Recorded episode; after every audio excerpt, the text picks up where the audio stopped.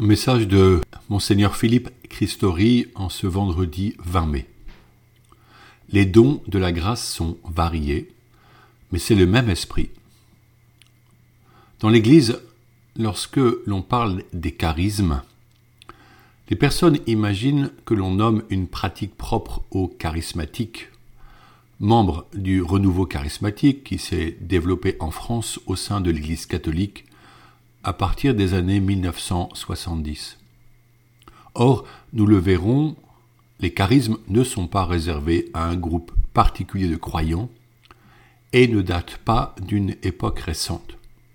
Certes, leur pratique s'est développée de manière nouvelle au sein de ce grand courant spirituel que l'on nomme le renouveau charismatique. Ce renouveau a surpris les chrétiens de toute confession, et l'on constate qu'il a émergé d'abord dans les milieux protestants américains. Avec eux, nous partageons un même baptême, une même foi, un seul Seigneur. Tous chrétiens, nous ne pouvons pas douter que l'Esprit Saint souffle où il veut, et nous ne savons pas où il va, comme Jésus le dit. Voir Jean 3, verset 8. Cependant, l'expérience des charismes mot qui peut être traduit par don de l'esprit, n'est pas nouvelle. Dans le livre des actes des apôtres, nous lisons comment les disciples, dès la réception extraordinaire du Saint-Esprit lors de la fête de la Pentecôte, sont rendus aptes à faire des miracles au nom de Jésus. Ils parlent en langue nouvelle, ils exhortent les auditeurs et ceux-ci se convertissent. Saint Paul qui a été formé au meilleur enseignement pharisien dans une religion légaliste attachée à l'obéissance due aux préceptes divins, se retrouve lui-même entraîné dans une renaissance dans le Saint-Esprit dès qu'il reçoit le baptême après sa conversion en face des murs de Damas. Les apôtres sont saisis dans ce grand mouvement missionnaire que l'Esprit impulse. Ils vont aller sur les places publiques. Ils n'ont plus peur. Ils témoignent à temps et à contre-temps à qui veut les écouter de la mort et de la résurrection de Jésus-Christ. Ils sont tellement habités par le message qu'ils annoncent que les gens en sont bouleversés. Ainsi, les charismes qu'ils reçoivent et mettent en pratique sont plus que des talents naturels. Eux qui n'étaient pas formés à la prise de parole en public. Ils reçoivent une audace imprévue face à ceux qui les arrêtent et les font condamner, ceux qui les mettent en prison et les maltraitent. Rien ne peut les arrêter et leur réponse est claire. Il faut obéir à Dieu plutôt qu'aux hommes. Acte 5 au verset 29. Ils ne peuvent pas taire la grâce du salut qu'ils ont reçu. Aussi, Saint Paul, en bon érudit, écrit plusieurs chapitres sur les charismes dans sa première lettre aux Corinthiens. Il nous précise ce qu'ils sont par une affirmation simple. Je le cite. À chacun est donnée la manifestation de l'Esprit en vue du bien. 1 Corinthiens 12 au verset 7. Prenons le temps de comprendre la portée de ces mots. Saint Paul dit que chacun reçoit l'Esprit ce qui signifie que personne ne peut dire qu'il n'a pas de charisme. Nous comprenons que l'Esprit Saint déploie ses dons si le cœur est ouvert et libre du péché. Cette certitude est ancrée dans la promesse de Dieu que les, prophètes avaient exprimée. Je répandrai mon esprit sur toute chair. Joël 3 au verset 1 et 2. Et encore, je mettrai en vous mon esprit et vous vivrez. Ézéchiel 37 au verset 14. Quand Paul parle de manifestation, cela nous indique que les charismes sont donnés comme l'Esprit le veut, quand et où il le veut. Cette manifestation n'est pas un acte volontaire de l'homme, mais le fruit de l'action libre de l'Esprit. Cependant, nous pouvons comprendre par expérience que l'Esprit a besoin que le fidèle de Jésus lui offre sa place et se livre pleinement à son action. Cette disposition est la foi, c'est-à-dire croire dans le nom de Jésus Sauveur, le seul qui nous sauve du péché et de la mort.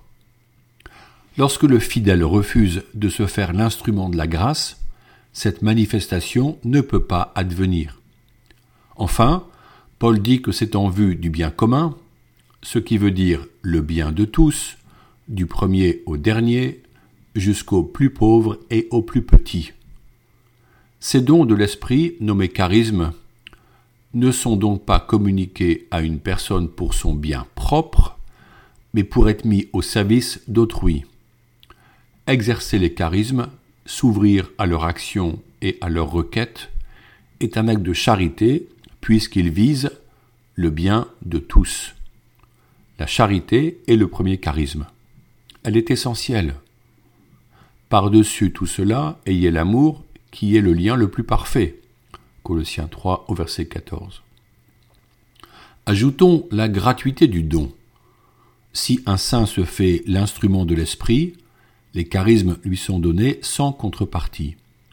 Ils sont gratuits, car l'amour de Dieu a été répandu dans nos cœurs par l'esprit qui nous a été donné. Galates 5 au verset 5. Ils dépassent les talents naturels tout en pouvant s'appuyer sur ceux-ci. Par exemple, celui qui a le talent de la parole peut être apte au charisme de l'exhortation et du don de la parole s'il use de son talent avec humilité et simplicité dans la foi. Les charismes sont personnels ou communautaires. L'expérience spirituelle de la Pentecôte fut communautaire. Tous ensemble, ils furent saisis dans cette manifestation extraordinaire, accompagnée par les flammes de feu et le bruit du tonnerre. Dès après, Saint Pierre sort sans crainte et parle au milieu de pèlerins venus à Jérusalem, et sa parole est effectivement le fruit d'un charisme personnel, mais qui est accompagné par la prière de louange de la communauté des disciples. Il est frappant de voir qu'une personne comme le jeune Jérémie, qui disait Je ne sais pas parler, je ne suis qu'un enfant, Jérémie 1 au verset 6, peut oser prendre la parole devant une foule et toucher les cœurs par le message du salut. En parlant à des jeunes du lycée Nermont à Châteaudun, je les invitais à oser, oser demander et oser agir. Dans la communauté chrétienne, nous pouvons demander ce charisme de l'audace missionnaire. Un charisme puissant est celui de guérison. Nous voyons Pierre et Jean monter au temple de Jérusalem pour la prière, être interpellés par un infirme que l'on déposait sur les marches de l'escalier pour qu'il mendie. Jésus n'avait-il pas demandé aux apôtres de guérir les malades? Eux qui n'avaient aucune compétence médicale. Cette rencontre est merveilleuse. Relisons ce dialogue. Alors Pierre, ainsi que Jean, fixa les yeux sur lui et il dit Regarde-nous. L'homme les observait, s'attendant à recevoir quelque chose de leur part. Pierre déclara De l'argent et de l'or, je n'en ai pas. Mais ce que j'ai, je te le donne. Au nom de Jésus-Christ le Nazaréen, lève-toi et marche. Alors, le prenant par la main droite, il le releva, et à l'instant même, ses pieds et ses chevilles s'affermirent. D'un bond, il fut debout et il marchait. Entrant avec eux dans le temple, il marchait, bondissait et louait Dieu. Et tout le peuple le vit marcher et louer Dieu. Acte 3 au verset 4 à 9. Pierre parle au nom de Jésus, il utilise ce nom comme étant la source de la vie. Pierre reçoit un autre charisme pour guérir, c'est le charisme de foi. Celui-ci consiste à croire que l'Esprit Saint va agir. Ici nous constatons que le fruit du charisme de Pierre est la joie et la louange qui montent vers Dieu. Car tout charisme glorifie Dieu. Il est un don qui devient instrument de la relation au Seigneur, ainsi se vérifie la véracité des charismes. Le fruit des charismes prend plusieurs formes. Nommons par exemple la paix et la communion, la joie et la liberté de témoigner. A contrario, une vie chrétienne triste et repliée manque de vitalité missionnaire et ne s'appuie pas suffisamment sur la force du Saint-Esprit. Il est alors bon de nous convertir en demandant sans nous lasser le désir de la mission et les fruits du Saint-Esprit. Nous avons médité sur les dons du Saint-Esprit en parlant, en partant du texte du prophète Isaïe. Puis nous parlons du fruit de l'Esprit que Saint Paul explicite dans sa lettre aux Galates. Maintenant nous comprenons mieux la richesse d'une vie ecclésiale portée par les charismes. Nous avançons vers la Pentecôte. Continuons notre prière quotidienne en chantant le Saint-Esprit et en demandant à Dieu Père de nous remplir de ses dons. Il en va de la vitalité de notre Église. Rien ne pourra transformer notre Église qui naît sa source dans l'œuvre du Saint-Esprit et nos projets humains, aussi grands et beaux soient-ils, seraient vains si ce n'est pas l'Esprit qui en trace la voie. Prions fermement en ce sens. Prions pour avoir toujours le zèle missionnaire comme nous le suggère l'Esprit du Seigneur. Ô Esprit de feu, toi notre Seigneur, viens, sois le Maître en nos cœurs. Viens, Esprit de Dieu. Viens, Esprit de sainteté. Viens, Esprit de vérité. Viens, Esprit de charité. Viens nous recréer. Viens, Esprit consolateur. Viens, toi qui connais nos peurs Viens, apaise notre cœur, toi le défenseur. Viens et brille dans la nuit. Viens, réchauffe et purifie. Viens, feu qui nous est promis. Transforme nos vies. Bonne journée.